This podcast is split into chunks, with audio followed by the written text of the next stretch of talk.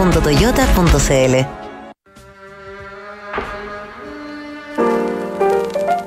Nos sumergimos en las historias y las canciones de los ángeles caídos, los mártires y los héroes trágicos de la música popular. Sintonía crónica, epitafios. Una memoria sónica de esos íconos que tras su partida se transformaron en leyenda. Con Bárbara Espejo y Rodrigo Santamaría. Auspicio de Servicios Funerarios María Ayuda. Duna. Sonidos de tu mundo. En el programa de hoy revisaremos la historia de Roy Orbison. Estás en sintonía crónica Epitafios en Duna. En una época en que la apariencia escénica era lo más importante para un artista, Roy Orbison logró trascender solo con su talento y su voz sobresaliente. Orbison pasó buena parte de su vida tratando de volver a la cima mientras las tragedias familiares lo golpeaban y su carrera lo obligaba a reinventarse una y otra vez. En sintonía crónica Epitafios, Roy Orbison, la voz de los solitarios.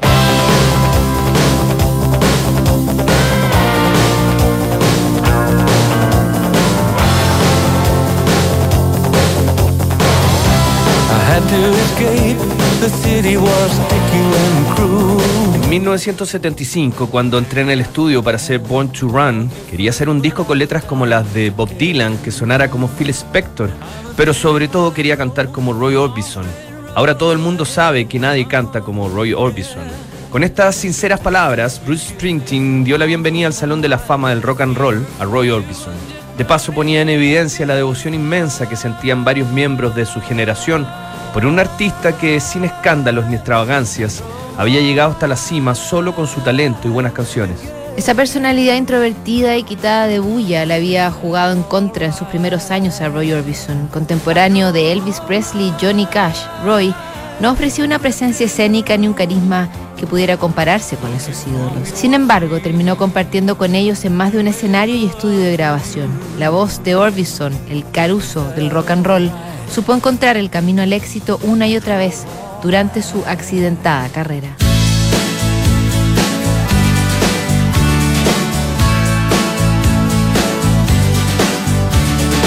Every time I look into your loving eyes, I see love that money just can't buy.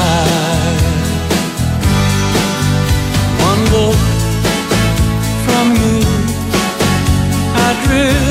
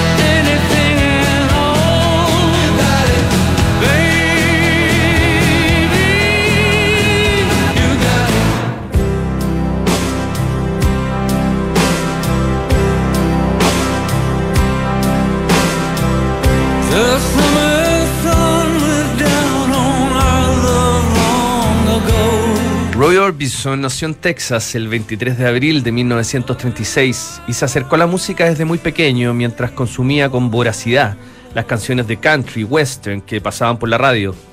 También tuvo predilección por el rhythm and blues y la ópera. Toda esa mezcla terminaría conformando su estilo tan único e imponente. En medio de la explosión del rock and roll liderada por Elvis Presley, Roy Orbison tuvo su primera oportunidad. El propio Johnny Cash llamó a Sam Phillips, el cerebro de Sun Records, para que escuchara este prodigio de voz operática que cantaba country.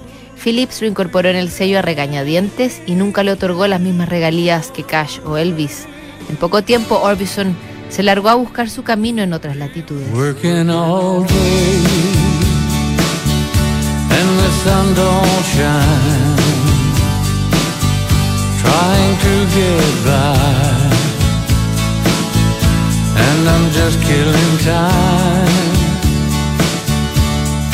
I feel the rain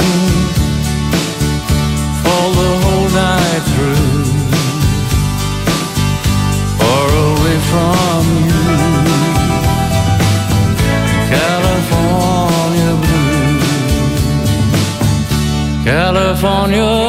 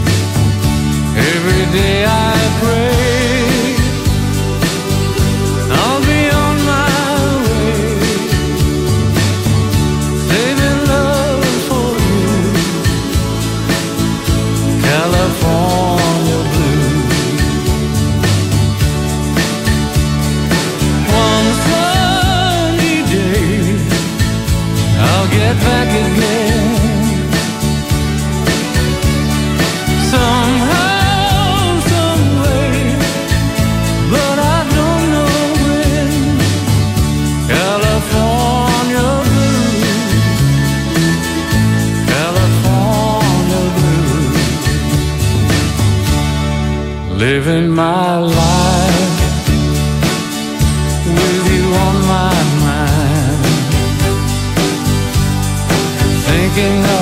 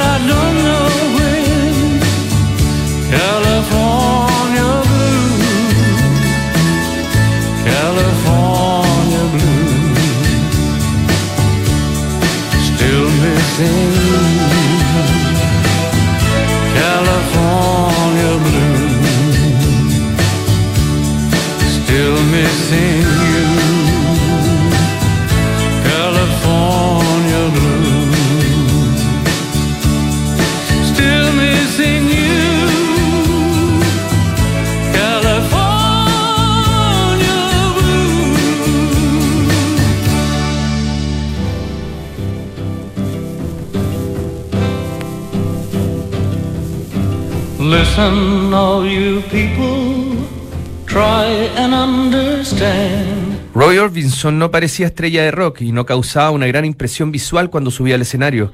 Muy bien vestido y peinado, Roy se colgaba la guitarra y escondía el rostro detrás de sus lentes oscuros. Hacía pocos movimientos y era un acto más bien formal dentro del desenfreno que había en esa época.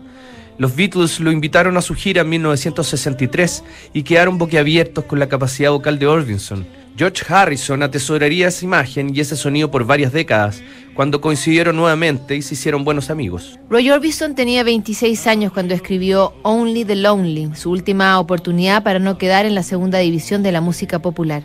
En un principio le ofreció la canción a los Everly Brothers, que la rechazaron de plano. Elvis Presley hizo lo propio y Roy tuvo que grabarla con su propia voz. Only the Lonely se convirtió en un éxito inmediato, llegó al segundo lugar de los charts y de paso se en una suerte de himno para los solitarios.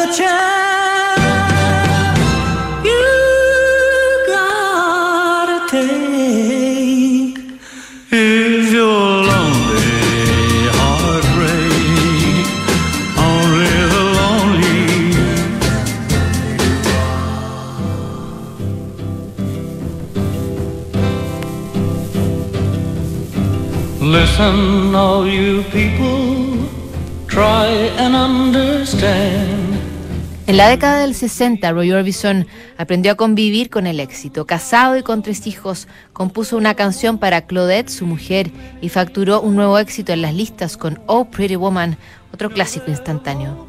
A pesar de algunas discusiones e infidelidades, la pareja seguía un camino sólido hasta que en 1966 Claudette sufrió un accidente en moto y murió frente a los ojos de Roy Orbison. Había perdido a su mujer bonita y pronto lo seguiría otra tragedia. Dos años después, Orbison estaba participando en un festival británico cuando le recibió un llamado de urgencia desde el otro lado del Atlántico. Su casa se había incendiado y habían muerto sus dos hijos mayores, de 16 años. Solo y deprimido, Roy Orbison volvió a desaparecer de las listas de éxitos y pasó a un segundo plano. Debía reconstruir una vida que parecía marcada por la maldición.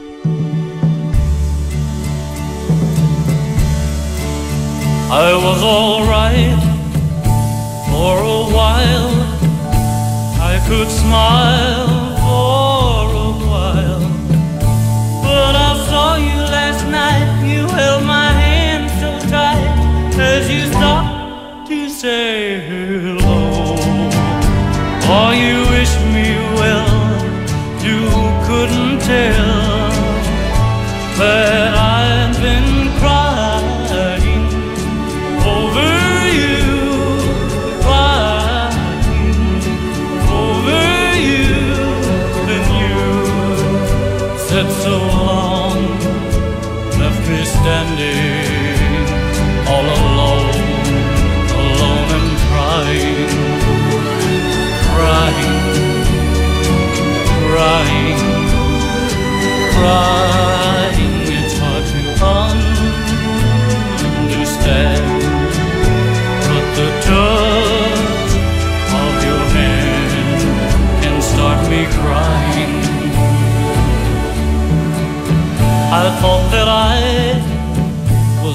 over you, but it's true,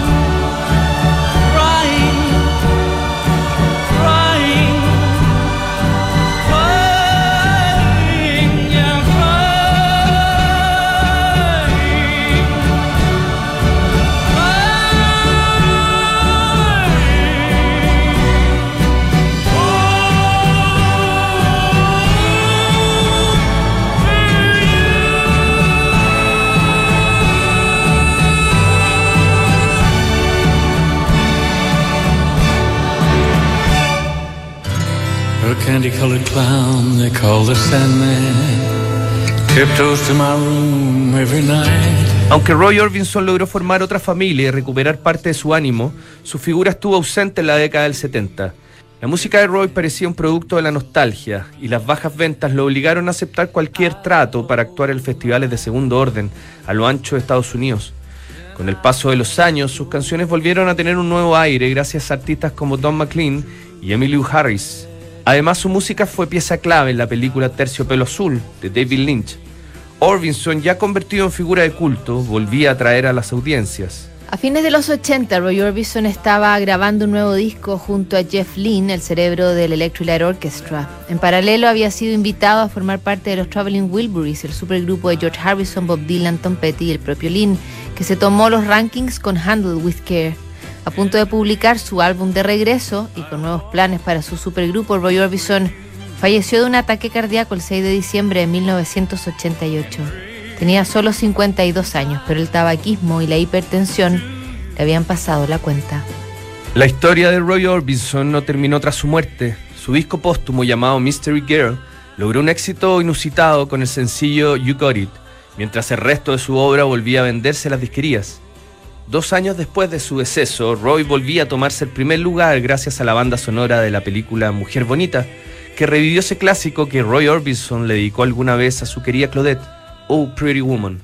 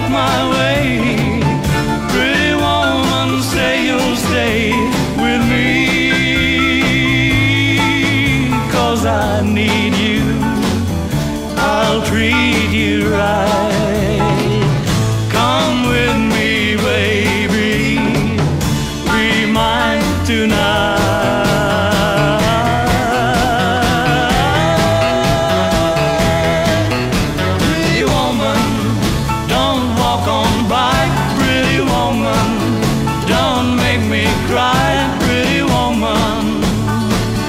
Don't walk away, hey. Okay, if that's the way it must be, okay. I guess I'll go on home. It's late. There'll be tomorrow.